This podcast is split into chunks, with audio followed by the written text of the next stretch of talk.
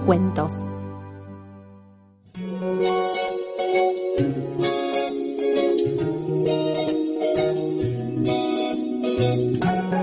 Este cuento es Caramel. Una tarde, después del colegio, Lucy invitó a María a jugar a su casa. La mamá de María preparó en su mochila algunos juegos y un paquete de caramelos para que comieran con Lucy. A María le costaba mucho compartir, así que al llegar a la casa de su amiga, simplemente los escondió en el fondo de su mochila. Las chicas jugaron toda la tarde a la soga, después a la peluquería y a disfrazarse. De pronto, Lucy se fue a buscar algo a la cocina y cuando volvió, ¿qué imaginan que tenía en la mano? El paquete de caramelos que María había traído. Con una sonrisa en la cara, Lucy abrió el envoltorio de plástico y le convidó a su amiga. María estaba tan enojada de que le comieran sus golosinas, que no podía ocultar la bronca.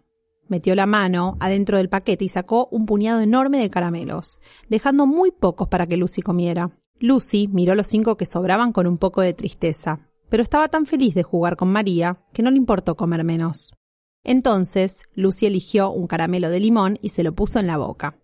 Después volvió a ofrecerle la bolsita a su amiga. De vuelta, muy ofendida, María arrancó los últimos cuatro caramelos que sobraban y no le dejó ninguno más a Lucy. En total, la dueña de casa había comido solo un caramelo y se la veía contenta. Pero María, aunque había comido muchos, se sentía muy mal de que le hubieran abierto la mochila sin permiso, y ya iba a explotar en llanto cuando... Justo en ese instante sonó el timbre. Era la mamá de María que venía a buscarla. Un poco de mal humor, María se fue sin saludar, mientras Lucy le sonreía a través del vidrio de la entrada haciéndole muecas graciosas. Pero este aquí lo que pasó cuando la mamá de María abrió la mochila para ordenar. Hijita, ¿qué pasó que no comieron los caramelos que les mandé? preguntó. Lo que había sucedido es que todo el tiempo Lucy había estado compartiendo sus propios juguetes, sus propios disfraces y hasta sus golosinas con la amiga. Los caramelos de María no se habían movido nunca de su mochila. Al otro día en el colegio, María convidó caramelos a todos los chicos de la sala, porque lo que aprendió ese día es que las golosinas son más ricas cuando tienen el sabor de compartirlas.